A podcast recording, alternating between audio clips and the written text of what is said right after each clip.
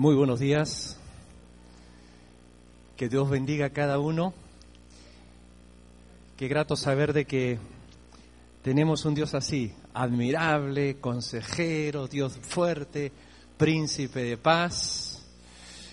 Nuestro Dios todo lo puede, hermano. Dice la Biblia que para Él no hay nada imposible. Y si en esta mañana estamos agobiados por algo, angustiados por algo, preocupados por algo, ten la plena confianza, ten la plena seguridad que Dios puede tomar en control tu preocupación o lo que te pueda estar pasando. Déjalo en las manos de Dios, goza y descansa en el Señor. Amén. Ejerzamos nuestra fe. El andar como hijo de Dios es poner en práctica la fe. No siempre las cosas van a salir a, como se dice, a flor de piel o a, camino de rosas o todo bonito. Van a haber sus pruebas, sus dificultades, pero nuestro Dios está ahí presente para fortalecer y ayudar a, a sus hijos. Hoy es 3 de octubre. Qué descubrimiento, ¿no? Mes 10, Estamos ya a pasos agigantados del 2011, ya cuando entra uno en el último trimestre, como que prácticamente estamos ya terminando el año. Y nos gozamos porque, hago referencia a esto, porque cada primer domingo del mes tenemos nosotros una celebración muy especial, y es la Santa Cena, es la de recordar que nuestro Señor un día vino, dio su vida por cada uno de nosotros. Y precisamente hoy eh, quiero compartir con ustedes por unos instantes cuál es el significado de participar de la Santa Cena. ¿Por qué participamos de la Cena del Señor? Porque una de las cosas, querido hermano, que muchas veces nos puede pasar como seres humanos, que hay veces hacemos cosas porque, bueno, toca hacerlas.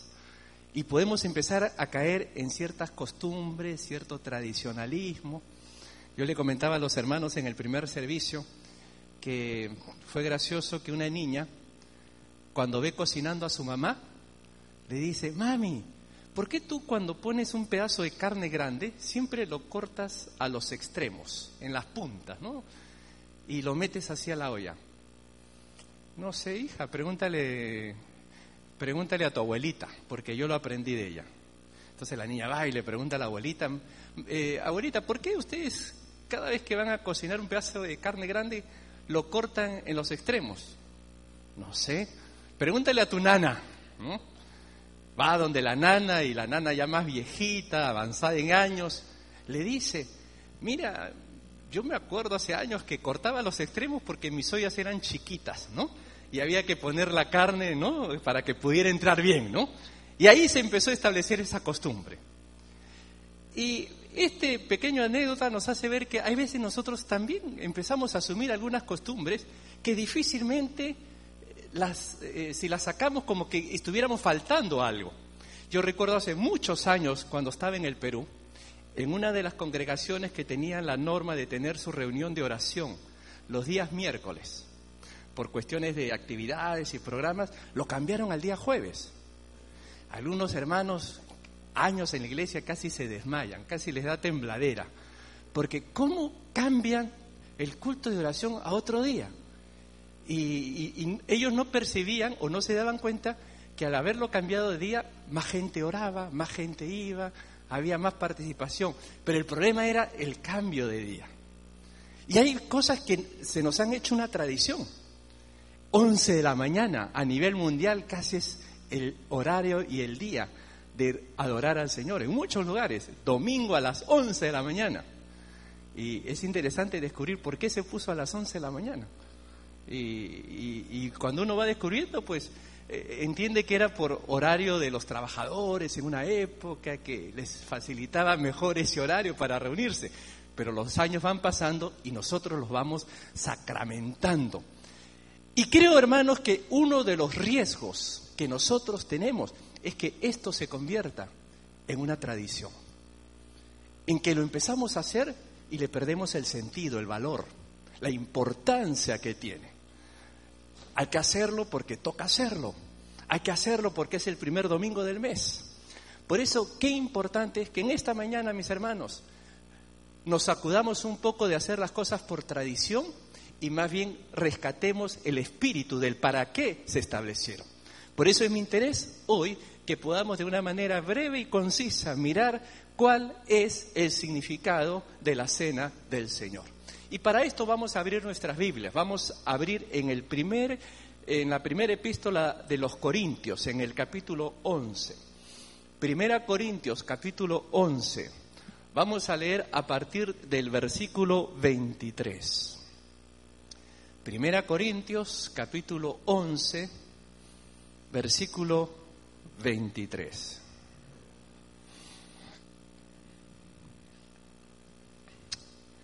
Muy bien, vamos a leer del versículo 23 hasta el versículo 34. Dice así la palabra de Dios. Primera Corintios capítulo 11, verso 23. Porque yo recibí del Señor lo que también os he enseñado.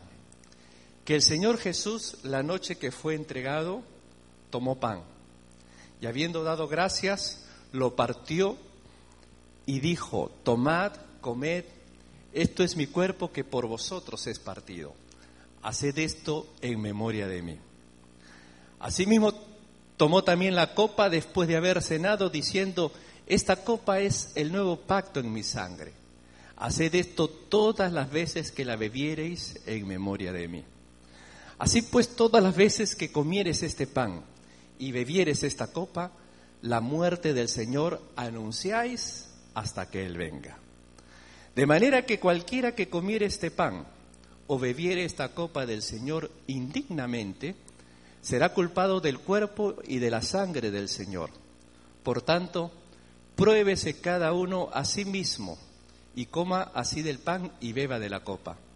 Porque el que come y bebe indignamente, sin discernir el cuerpo del Señor, juicio come y bebe para sí por lo cual hay muchos enfermos y debilitados entre vosotros, y muchos duermen.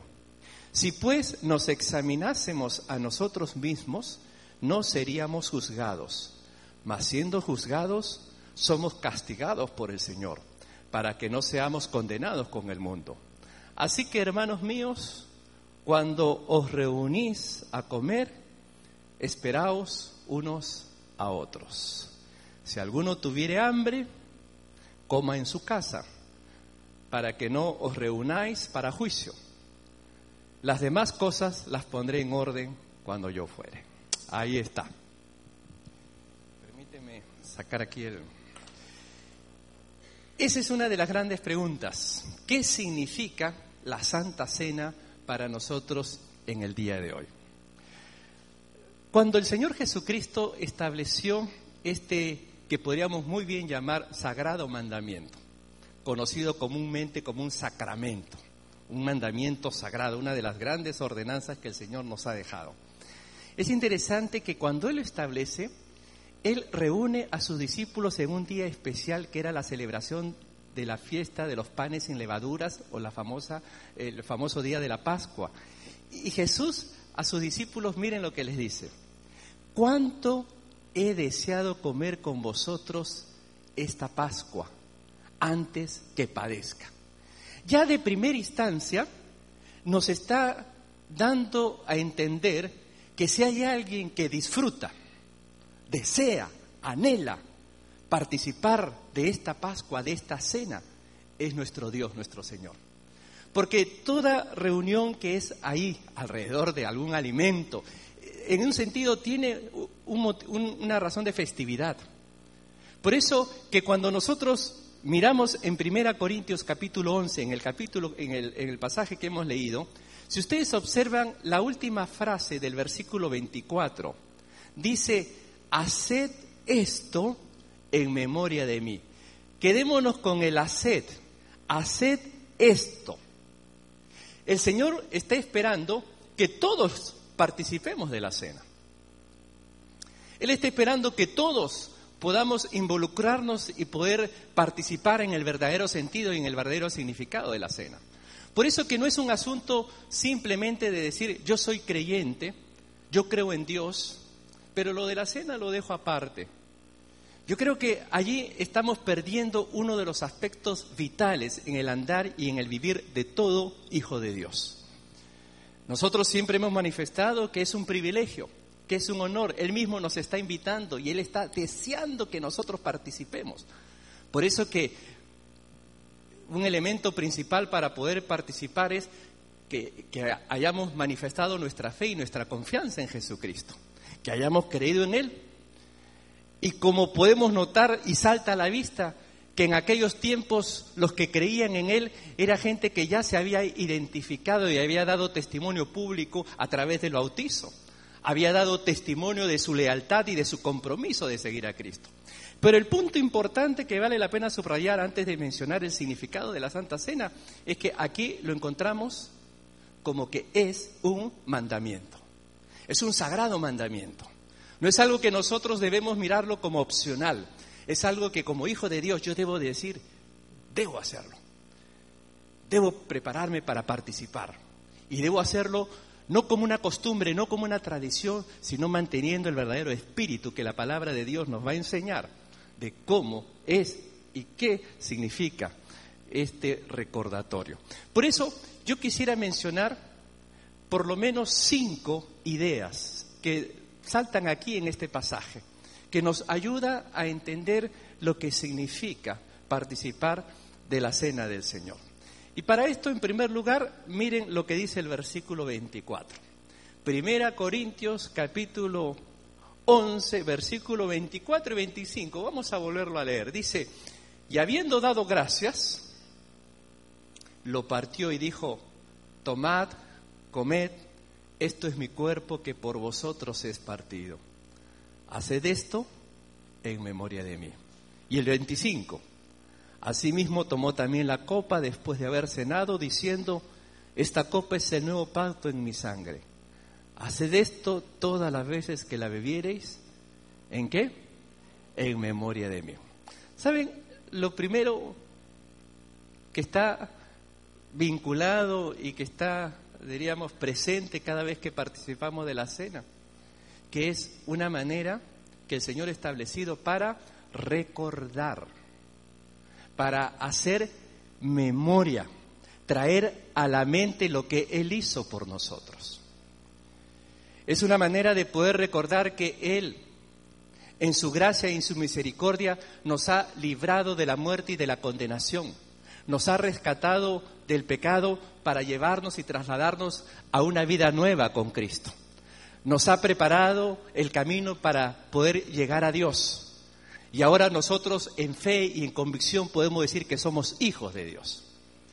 Es interesante que esta costumbre, como les decía hace un momento, parte de la celebración de la Pascua. La Pascua se realizaba años atrás ¿Saben con qué propósito? El propósito de darle gracias a Dios porque habían sido librados de la esclavitud de Egipto y que ahora eran un pueblo libre. Ahora Jesús cuando establece la cena, no lo establece para que nosotros recordemos que éramos esclavos de, algún imperio, de algún dominio político como fueron ellos en la antigüedad bajo egipcio, sino para que ahora nosotros traigamos a la memoria que fuimos librados por la gracia y la misericordia de Dios, fuimos librados de la muerte y de la condenación por Cristo a una vida nueva. Y como referencia, permítame llevarles rapidito a Éxodo. Noten ustedes Éxodo capítulo 12. Sería interesante que luego ustedes con calma puedan leer lo que se instruye allí acerca de la Pascua. En Éxodo capítulo 12, miren lo que dice el versículo 17. Éxodo 12, verso 17. Algunas Biblias tienen ahí en el capítulo el título La Pascua. Esa era la celebración. Estaban ahí eh, estableciéndole la manera de recordar cómo ese pueblo fue librado de la esclavitud de Egipto. Pero noten el versículo 17. Y guardaréis la fiesta de los panes sin levadura, porque en este mismo día saqué vuestras huestes de la tierra de Egipto. Por tanto, guardaréis, noten que, que se llama ya mandamiento, guardaréis este mandamiento en vuestras generaciones por costumbre perpetua. Entonces, esa costumbre de celebrar la Pascua, pero en el contexto de ellos era para celebrar un acto de liberación. Para nosotros hoy en día la celebramos para recordar lo que Jesucristo hizo por nosotros. Es verdad, también nos ha liberado, nos ha liberado de la muerte y de la condenación eterna. Antes se necesitaba un cordero, ahora ya el cordero hizo todo lo que fue necesario, el cordero fue Cristo. Él pagó con su vida. Por eso cuando volvemos a Corintios, miren ustedes, volvamos una vez más a Corintios. Y antes de llegar al capítulo 11, noten lo que dice el capítulo 5, Primera Corintios capítulo 5 verso 7. Primera Corintios, capítulo 5, versículo 7. Dice, limpiaos pues de la vieja levadura, para que seáis nueva masa, sin levadura como sois, porque nuestra Pascua, que es Cristo, ya fue sacrificada por nosotros. Nuestra Pascua es Cristo. Cristo ya hizo lo que tuvo que hacer. Y ahora Él establece un nuevo mandamiento, que nos reunamos y podamos participar de estos elementos para traer a la memoria el inmenso amor que Él nos ha demostrado al morir por nosotros. Qué bonito es cuando nosotros nos reunimos para recordar algo. Tenemos la costumbre de participar de algunas celebraciones y yo les voy a pedir su ayuda y sus comentarios. ¿Qué acostumbramos a celebrar por lo general? Además de los cumpleaños. ¿Qué celebramos? Aniversarios, Thanksgivings, Navidad. También se celebra cuando alguien se gradúa, cuando alguien se casa. Espero que no estén celebrando cuando alguien se divorcie. Pero hay varios motivos de celebración. La pregunta es, ¿cómo lo celebramos?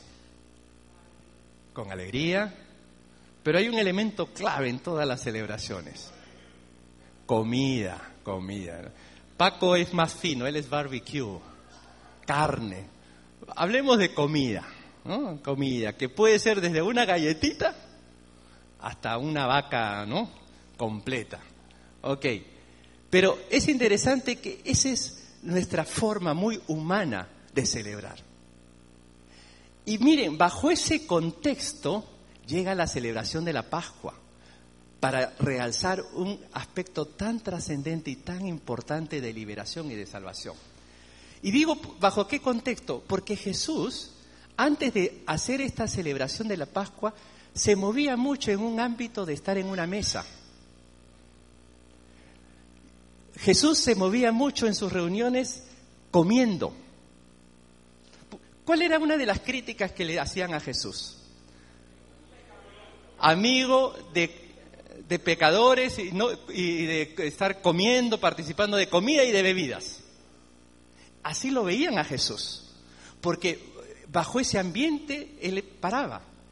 Y miren, yo tengo aquí una selección muy rápida de un versículo de cada evangelio, solo como muestra, dice el dicho como muestra un botón para que después veamos cómo Él desemboca algo tan trascendente como es lo que nosotros conocemos como la institución de la Cena del Señor. Vamos a Mateo capítulo 9, un versículo de cada evangelio. Primero Mateo, vamos en orden. Mateo capítulo 9, versículo 10.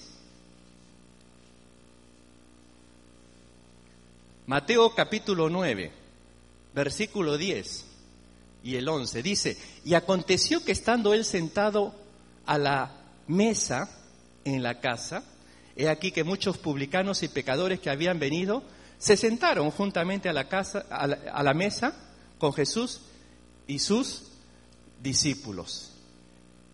Cuando vieron esto los fariseos dijeron a los discípulos, ¿por qué come vuestro maestro con los publicanos y pecadores? ¿Qué está haciendo Jesús? comiendo. ¿Con quiénes? Con los publicanos y los pecadores. Ese es un detalle que vale la pena tomar en cuenta. Vamos a Marcos. Dejemos Mateo, pasemos a Marcos capítulo 14. Marcos capítulo 14. Miren el verso 3. El verso 3 dice, pero estando él en Betania, Marcos 14, 3, pero estando él en, eh, en Betania, en casa de Simón el leproso, y sentado a la mesa, vino una mujer con un vaso de alabastro de perfume, de nardo puro, de mucho precio, de, perdón, de mucho precio, y quebrando el vaso de alabastro, se lo derramó sobre la cabeza. Estaba sentado a la mesa. Y salten al versículo 18 del mismo Marcos. Y cuando se sentaron a la mesa, mientras, ¿qué? Comían, dijo Jesús, de cierto os digo que uno de vosotros que come conmigo me va a entregar. ¿Qué está haciendo Jesús? Está comiendo. Y algo que me llama tremendamente la atención es lo que encontramos en Lucas. Miren, Lucas, capítulo 24. ¿Saben por qué me llama la atención lo de Lucas 24? Porque aquí está Jesús resucitado. Ya no el hombre de carne y hueso, sino ahora transformado y resucitado con cuerpo glorioso. Lucas capítulo 24, versículo 39. Miren lo que pasa allí. Lucas 24, versículo 39. Dice, mirad mis manos y mis pies, que yo mismo soy. Palpad y ved, porque un espíritu no tiene carne ni huesos como veis que yo tengo. Y diciendo esto les mostró las manos y los pies.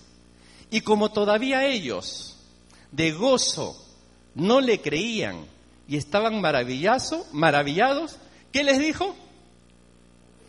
¿Tenéis algo de comer? Mire, Cristo resucitado, ¿qué está pidiendo? Comida llama la atención, ¿no? A, mí esto realmente me hace pensar cómo él muchas de sus reuniones las hizo así. Por eso que alguien por ahí, un escritor, ha hablado de que hay tal cosa como una teología gastronómica, ¿no? Que muchas cosas se resuelven alrededor de una mesa. Y Jesús hizo mucho de eso. Y para terminar, como le dije uno de cada evangelio, miren Juan, vamos al capítulo 12 del Evangelio según San Juan, capítulo 12. Noten el versículo 1 y 2. Juan capítulo 12, versículo 1 y 2.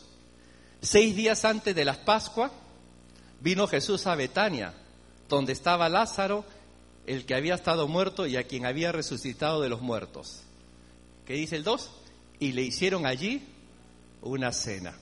Marta servía y Lázaro, el resucitado, era uno de los que estaba sentado a la mesa con él. Ahí está Jesús.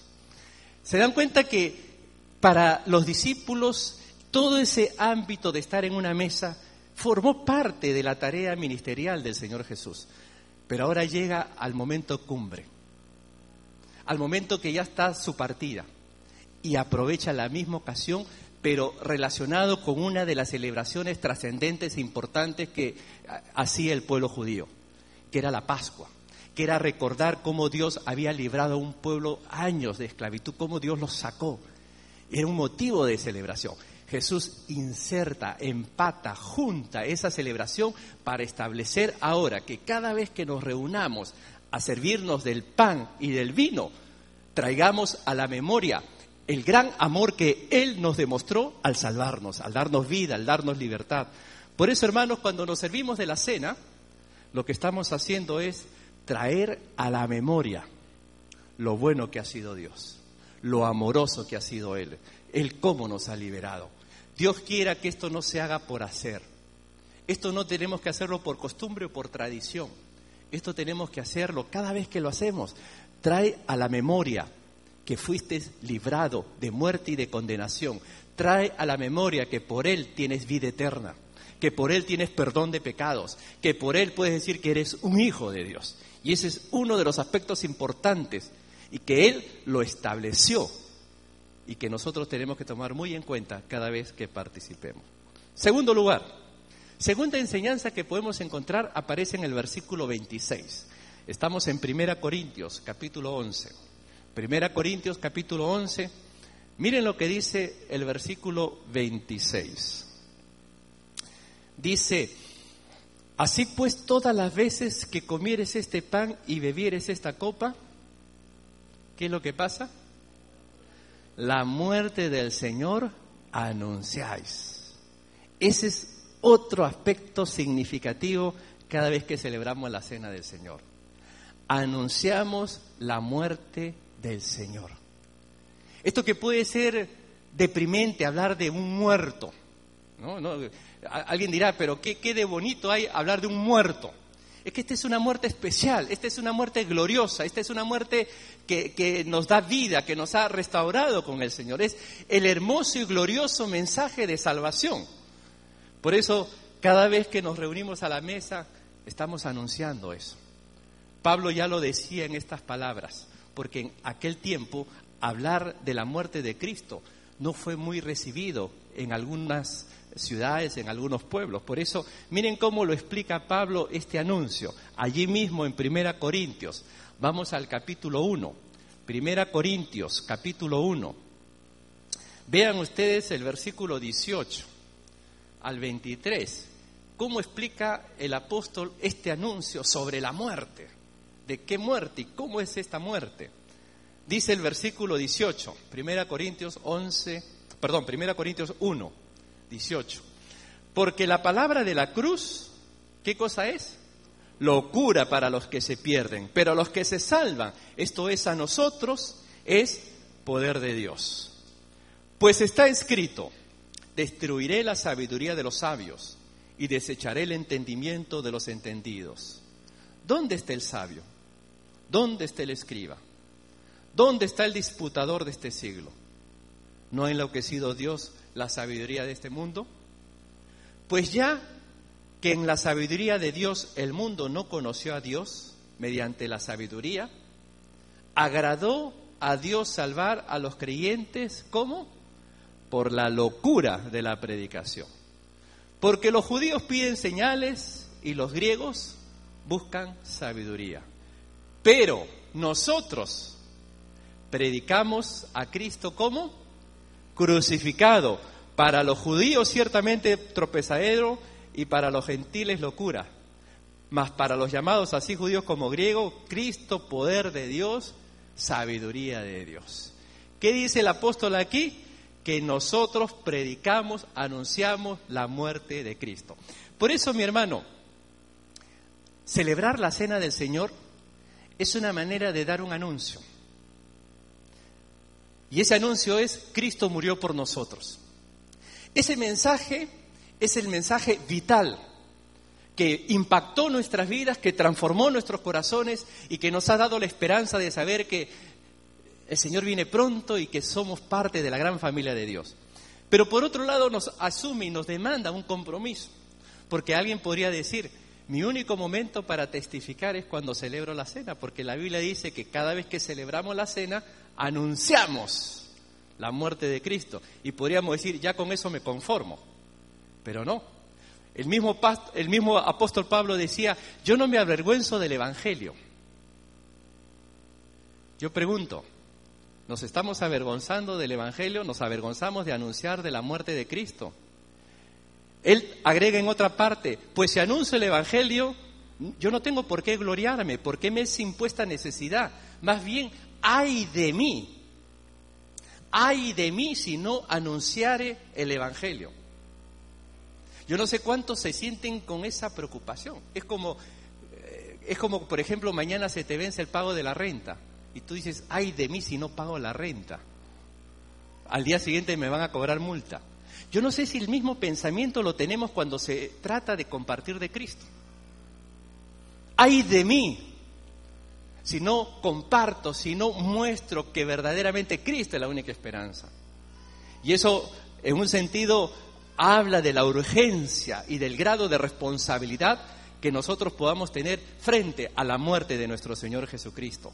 Y miren, algo más, Él dice, pues habiendo padecido, ultrajado, como sabéis, tuvimos denuedo en nuestro Dios por anunciar el Evangelio, el denuedo. Por eso, hermano, cuando hablamos de anunciar el Evangelio, debe ser un regocijo. Es como cuando uno quiere compartir una linda noticia. Yo te aseguro que a ti te llega una buena noticia. Te han ascendido y te han duplicado el sueldo. ¿Tú lo mantienes eso en reserva? ¿Te quedas calladito? No, yo te aseguro que ni has llegado a casa y ya todos en tu casa se enteraron. Porque estás contento con esa buena noticia. La gran reflexión es, ¿y la buena noticia de la muerte de Cristo? ¿Y la gran noticia de que Cristo murió por mí? ¿Quién se ha enterado de eso? ¿A quién lo estoy informando de eso? ¿O estoy dejando que eso ya caiga por inercia? ¿Que eso se encarguen otros? que eso ocurra de otra manera. Pues mi hermano, cada vez que nosotros participamos de la cena del Señor, estamos diciendo que anunciamos la muerte de Cristo. Y no nos las anunciamos entre nosotros mismos nada más. Creo que debe haber allí un sentido de responsabilidad de saber que es el anuncio que el mundo necesita conocer. Porque ahí está el punto vital de la redención y de la salvación del ser humano para con Dios. Entonces ahí tenemos que al venir a la cena, no solamente hago memoria, sino también estoy dando un mensaje que espero que lo pueda tomar en esa responsabilidad que la misma palabra del Señor nos muestra. Tercer lugar, miren ustedes lo que dice en el mismo versículo 26. Ahí nos dice 1 Corintios 11, versículo 26. Después de decir la muerte del Señor anunciáis, ¿qué sigue a continuación? ¿Hasta cuándo hay que anunciar esa muerte? Hasta que Él venga. Hasta que Él venga. ¿Quién va a venir? No los escuché, hermanos. ¿Quién va a venir? Cristo viene. Él viene por segunda vez. Quiere decir que cuando yo participo de la Santa Cena, estoy guardando una expectativa de la segunda venida de Cristo. Porque esta práctica la vamos a tener hasta que el Señor venga. Ya una vez que el Señor viene ya no va a hacer falta porque vamos a tener contacto directo con Él. Ya lo vamos a ver, vamos a disfrutar de su presencia. Pero qué importante es que nosotros podamos recordar que ese Jesús que estuvo en Belén, que fue un niñito, que creció, que tuvo ese ministerio con sus discípulos, que después fue eh, encarcelado y que fue crucificado y que resucitó. Ese mismo Señor que después estuvo con sus discípulos en el aposento alto, después que, que resucitó, y que después su discípulo, dice la Biblia, vieron cómo se iba, ascendiendo a los cielos. Y después escuchó una voz que decía, ese mismo Señor que se fue, así va a venir. Así como lo han visto que se fue, así va a regresar. Cuando vengo a la cena, yo debo guardar esa expectativa. El Señor va a venir. Es verdad que en el tiempo presente tal vez padecemos, sufrimos, lloramos, tenemos conflictos, tenemos problemas, angustiados, afanados. Y si sumamos el bombardeo de noticias que nos llegan de otros lugares, de lo que pasa aquí, drogas, muertes, asesinatos, golpes de Estado y tantas otras cosas más, si nos enteramos de todo eso, todo eso crea un asunto de que ¿a dónde vamos? ¿Cómo va a terminar todo esto? Pero qué consolador, por otro lado, cuando vengo a la cena, traer a la memoria de que eso va a desaparecer, porque Cristo viene otra vez, porque la Biblia me dice a mí que allí en el cielo no habrá llanto, no habrá tristeza, no habrá dolor, que estas cosas pasarán, el cielo y la tierra pasarán, y creo que es ahí donde nosotros tenemos que guardar esa expectativa. Ven, Señor Jesús. Así termina la Biblia, con esa oración, esa petición. Ven, Señor Jesús. Sí, amén. Ven. ¿Tú quieres que venga, hermano? No los vi convencidos. ¿eh? ¿Quieres que venga el Señor? Pero ¿cuándo quieres que venga? A su tiempo. Pero ojalá que no estemos como aquel que dice, no, mejor demórate, Señor. Estoy todavía en unos asuntos terrenales que resolver. Y, ahí es donde se domina la carne, ¿no? No, no, no, no. Y miren, y eso quizás bajo la premisa de que creemos que lo que viene no va a ser tan bueno como lo que yo creo voy a vivir aquí. Pero cambiemos el cassette, hermano. Lo que viene es mucho mejor. Tú esperas cosas lindas aquí en la tierra. Esperas cosas maravillosas. Yo sé que algunos esperan grandes noticias, otros esperan casarse, otros esperan viajar y dicen, no, yo, eso va a ser lindo. Te aseguro que va a ser lindo. Pero lo que viene, quintuplícalo, va a ser mucho más lindo. Va a ser mucho mejor, mucho más grandioso. Y eso es lo que nosotros tenemos que despertar en el espíritu, de darnos cuenta que lo que viene es una dimensión mayor, más grande, más impactante, como dicen algunos, más mejor, ¿no? Porque va a algo que verdaderamente tiene un mayor significado y mayor profundidad. Por eso, mi hermano, la cena debe llevarnos a guardar esa expectativa. Pasamos por pruebas, pasamos por tristezas, pero está la expectativa que Cristo viene otra vez. Y Él nos dará el consuelo, Él nos dará la paz y la tranquilidad que tanto necesitamos. Un cuarto aspecto importante que tenemos que recordar cuando celebramos la Santa Cena. Versículo 28. Primera Corintios 11, 28. Por tanto, pruébese cada uno a sí mismo y coma así del pan y beba de la copa. ¿Saben para qué sirve la cena también, hermano? Es la oportunidad para hacernos un autoexamen. Dice allí, pruébese cada uno a sí mismo. Es la gran oportunidad que tú tienes, que yo tengo, para examinarnos delante de Dios. Y aquí hay unos detalles importantes. Primero dice, pruébate a ti mismo. No tienes que estar probando a otro. Hay gente que se la pasa examinando a otros, tomando el examen a otra gente. A ver, vamos a ver fulanito cómo está. No, no, no. Aquí el punto es que tú te examines a ti mismo. No, no estés mirando a quién examinar, a ver cómo está el otro. No. El punto es pruébese, autoexamínese. Y ahí es donde entra la función clave del Espíritu Santo. ¿Se acuerdan que el Señor decía que es el Espíritu Santo el que nos va a convencer de pecado? Cuando uno hace un autoexamen, la gracia de Dios, obrando por medio del Espíritu Santo, para ayudarnos a detectar en qué estamos mal. Porque uno se puede hacer un autoexamen y decir, yo no estoy mal, fulano está peor que yo, yo no tengo tantos pecados, yo estoy bien, yo estoy tranquilo, no le echo mal a nadie. Por eso, hazte un autoexamen y deja que el Espíritu Santo trabaje, que Él empiece a detectar, porque Él es el que nos va a convencer de pecado, de justicia y de juicio. Y la gran pregunta es, ¿vengo a la Santa Cena habiéndome examinado? ¿Habiendo revisado si en mí hay pecado o no hay pecado? Porque muchas veces podemos hacer las cosas a la, a la ligera y por tradición. La pregunta es, ¿he pecado? ¿El Espíritu Santo me detecta, por ejemplo, si estoy mintiendo? ¿Si estoy dominado por el orgullo? Si tal vez me estoy dejando llevar por la envidia, por los celos, por el adulterio, por la fornicación, por los malos pensamientos o por la comúnmente chismografía, ¿no? Ahora no se le llama chismografía, se le llama compartir, ¿no? Vamos a compartir. Eh, a veces se habla de críticas constructivas, que más que construyen, destruyen, ¿no? pero se le pone el nombre constructivo.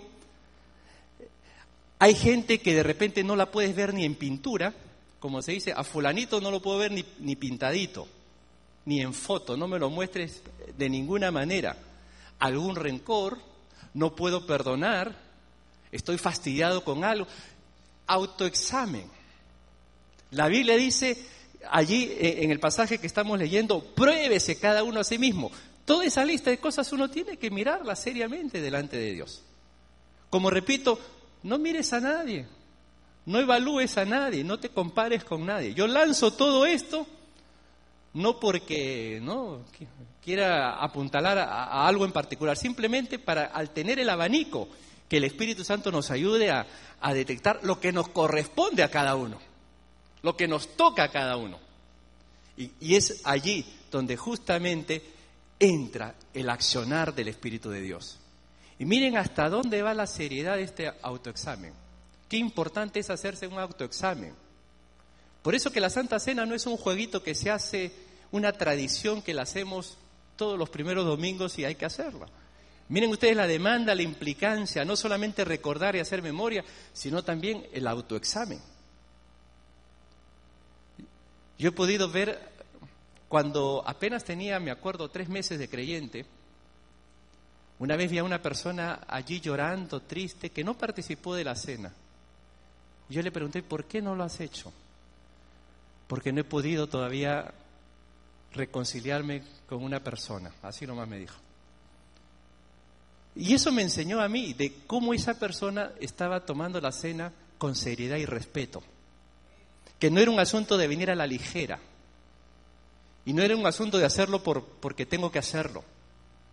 Y siempre vamos a tener la oportunidad, por ejemplo, minutos antes podemos arreglar nuestras cuentas con Dios. Y tomar ese espíritu y esa convicción de que yo debo hacerlo con un corazón limpio y agradable al Señor. Miren ustedes hasta dónde lleva esta necesidad, que vean ustedes lo que dice el versículo 29. Versículo 29 y 30.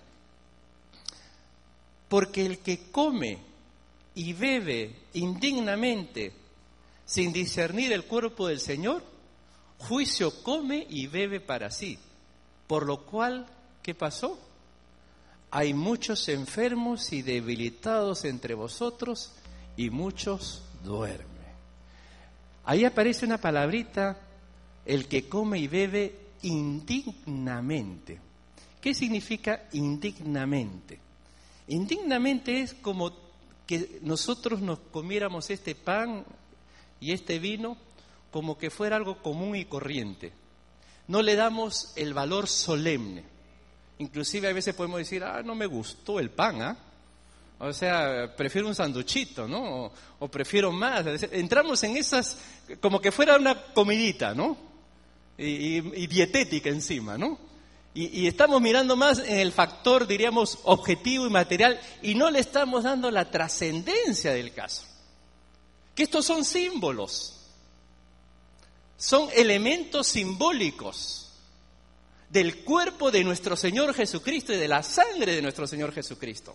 Y comerlo de una manera indigna es como que yo no le doy importancia, no le doy la solemnidad del caso, no lo estoy tomando como tal, más bien lo estoy mirando en el plano horizontal, nada más. Y miren el resultado. Cuando uno participa indignamente, hay algunos que están enfermos porque no están respetando al Señor. A mí no me gusta ir a los extremos y pensar que toda enfermedad es por causa del pecado o porque se está participando mal de la Santa Cena. Yo no creo eso. Yo creo que a la larga de algo nos vamos a tener que morir. ¿No? Somos cristianos por más santo que seas, te vas a enfermar de algo y te vas a morir de alguna enfermedad. No creo que todos estén pensando irse arrebatados o un día acostarse y quedarse dormiditos y ya pasaron a la presencia de Dios. Así no morimos. Los cristianos mueren de accidentes, de enfermedades, de cáncer, se contagian. Los cristianos se enferman. Eso forma parte de la vida. Eso es bueno entenderlo. Pero hay, ustedes saben, hay un extremo en donde a toda enfermedad se le atribuye pecado. Una vez yo me acuerdo, hace muchos años, yo estaba enfermo tres semanas con fiebre, fiebre y no me paraba. Y viene por ahí un colega lleno del Espíritu y me dice, ¿no será que estás en pecado, Arturo? Oye, sí, no puede ser, ¿no? Pero me, removió, ¿no? Como diciendo, eh, de repente estás así porque estás en pecado. Es posible. Y aquí justamente toca eso que muchas veces ocurre, que cuando desobedecemos y hacemos las cosas mal para Dios, una de las consecuencias es la enfermedad. Lo dice bien claro aquí. Por lo cual hay muchos enfermos. ¿Y por qué están enfermos? Porque no están participando de la cena del Señor de manera digna. No lo están haciendo como debe de ser. No solamente están enfermos, sino también están debilitados. Ahí lo dice hay debilitados. Debilitados no necesariamente de forma física, sino también emocional, espiritual. ¿Cuánta gente anda así, todo debilucho, que, que hay que, para vivir la vida cristiana hay que como rogarles, empujarlos, hermanos, ¿no? Vamos. ¿Por qué están debilitados? Si el Señor tiene promesas firmes para sus hijos, si Él nos ha dado el poder de sus fuerzas, si en Cristo somos más que vencedores, ¿por qué eso de estar arrastrando y que, no, anda y fuerza? Es verdad, todos vamos a ser golpeados tarde o temprano por alguna prueba, pero en Cristo somos más que vencedores. Todo lo puedo en Cristo que me fortalece, ¿no es así? Tenemos esos cánticos de victoria, pero sí es cierto que por participar de manera indigna, espiritual, física y emocionalmente, hay mucha gente débil. Y tenemos, por eso decía, auto examinarnos. Pruébese a sí mismo. No evalúes a nadie, hermano. La tentación es siempre mirar al, lado a ver y evaluar a otro. Evalúate tú. yo me voy a evaluar. Cada uno se evalúa. Y también dice, no solamente hay enfermos y debilitados, sino muchos duermen. No es que se han quedado dormiditos haciendo la siesta. Están dormidos en el sentido de que pasaron a mejor vida, ¿no? Están muertos. Hay ejemplos en la Biblia. ¿Se acuerdan de Ananías y Zafira? Cuando mintieron al Señor. Cayeron muertos, fulminados allí. Hay muchos casos que se ve claramente el, juicio de Dios.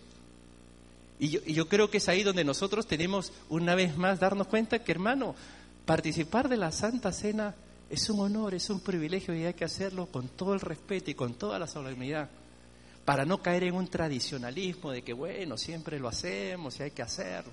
Es verdad, lo vamos a hacer todos los primeros domingos del mes, pero Dios nos guarde de hacerlo por costumbre y por tradición. Más bien, míralo como momento para hacer memoria, Míralo como momento para proclamar que Cristo murió. Míralo como un momento para guardar esa expectativa de que Él viene. Y míralo como la gran oportunidad para evaluarme a mí mismo y decir, Señor, ¿en qué te estoy faltando? ¿En qué he pecado? Y ahí es donde interviene el Espíritu Santo para cada uno mostrarnos nuestra verdadera condición. Tal vez tengamos que orar como oraba el salmista. Padre, perdóname de mis pecados, aún de los que me son ocultos. Porque a veces uno no se da cuenta de sus propios pecados. Y tenemos que pedir la ayuda y la dirección de Dios para que Él saque a luz lo que probablemente nos está afectando y manchando y rompiendo nuestra verdadera comunión con Dios. Y para terminar, miren ustedes el, el, último significado que podemos encontrar cada vez que celebramos la Cena del Señor. Versículo 33. 33. Dice, así que hermanos míos, cuando os reunís a comer, ¿qué cosa? Esperaos unos a otros. ¿Saben? Esta frasecita de esperarse uno a otros, ¿saben qué me revela? Que la Santa Cena es una gran oportunidad para estimularnos al compañerismo a la fraternidad cristiana, a la unidad. Ese detalle, esperar uno a otro, habla de gestos, de, amabilidad, de cordialidad, de unidad. Por eso que la Santa Cena siempre es una gran oportunidad para reconciliarnos. ¿Y cuántas veces antes de venir a la cena tenemos que prepararnos? Y si estamos en mala relación con alguien, arreglarla y resolverla antes de venir y participar de la cena del Señor, para que podamos poner en acción esto que dice, esperaos unos a otros. No solamente debo estar pensando en tener armonía con Dios, porque muchas veces decimos, yo y el Señor, nada más. Está bien, hermano, pero una de las maneras de demostrar tu buena comunión con Dios es también tener tu buena comunión con tu prójimo. Tú no puedes estar en comunión con Dios y enemistado con alguien. Eso, eso va de lado. Eso va junto, mejor dicho, va junto. No lo puedes separar. Y por eso que debemos siempre buscar estar en armonía y en paz con todos. No solamente con los de la fe, sino aún los que no son de la fe. Y ahí es donde vamos a mostrar nuestra actitud y nuestra luz y nuestro irradiar como hijo de Dios. Esperaos unos a otros. Participemos en esa unidad, en ese compañerismo y en esa armonía con el Señor. Termino. Cada vez que participamos de la cena del Señor, primero, recordemos y hagamos memoria de lo que Jesucristo ha hecho. Segundo, es una manera de dar un anuncio. El anuncio de la muerte, la muerte de Jesús. Tercero, me hace guardar expectativa porque la Biblia me dice que yo lo tengo que hacer hasta que Él venga. O sea que tengo que seguir. Lo estamos haciendo ahora porque todavía no ha venido. Cuando ya Él venga, ya no lo vamos a hacer, porque vamos a estar con Él. En cuarto lugar, es la gran oportunidad para hacernos un autoexamen. Examínaste, pruébate a ti mismo. No pruebes a otro. Tú mismo, examínate. Y por último, la gran oportunidad de estimularnos al compañerismo, a mantener las buenas relaciones unos con otros, la unidad, la hermandad, la amistad, la cordialidad, el esperarnos, ¿no? Cuando tú esperas, ¿te has dado cuenta cómo hay gente que te espera? A veces te esperan que te quieren comer vivo, ¿no? Tanto te ha demorado, ¿no? Hay veces te esperan con amor o cuando te esperan bonito y dicen, ya, qué bueno que llegaste, ¿no? Hay mucha forma de esperar. Pero yo creo que aquí en el buen sentido es de algo que tiene que ver con cenar, ¿no? Pasarse, cordialidad y no estar arrancándose, no estar jalándose, no estar empujándose, sino esperaos unos a otros, con calma, nadie se va a morir, no sé, no sé, no sé, como dice el dicho, que no cunde el pánico, esperaos unos a otros, con ánimo, con paciencia y con gozo en el Señor. Amén, hermanos. Que el Señor nos bendiga. Vamos a participar en esta mañana de la cena del Señor. Vamos a orar, vamos a inclinar nuestros rostros y vamos a tener un momento de oración. Y este es el momento tal vez para aprovechar de hacernos ese autoexamen al cual hacíamos referencia. Tú como creyente, como hijo de Dios, que vas a participar de la cena en esta mañana, yo te pregunto cómo, cómo lo vas a hacer, bajo qué condición. Si te haces un autoexamen y encuentras que hay fallas, pecados, este es el momento para decirle, Señor, perdóname, lávame con tu sangre y quiero venir a participar de la cena con gozo y con alegría. Voy a dejar unos segundos en silencio para que cada quien ore ante la presencia del Señor.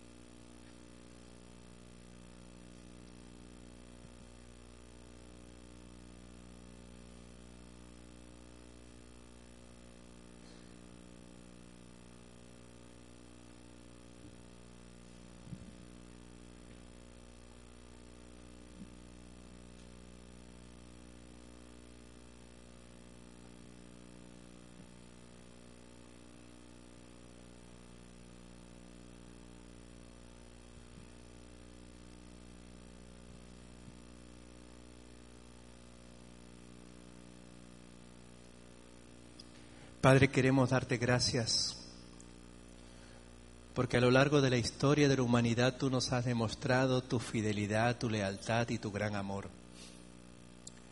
Y Señor, tú has puesto este mandamiento de la Santa Cena para que recordemos y hagamos memoria de lo que tú has hecho por nosotros. Te pedimos, Señor, que tú nos permitas corresponder a ese gesto de amor, que así como tú le decías a tus discípulos, cuánto he deseado participar de esta cena con vosotros. Señor, pensamos que en este instante tú eres el, el más interesado en participar de esta cena con nosotros.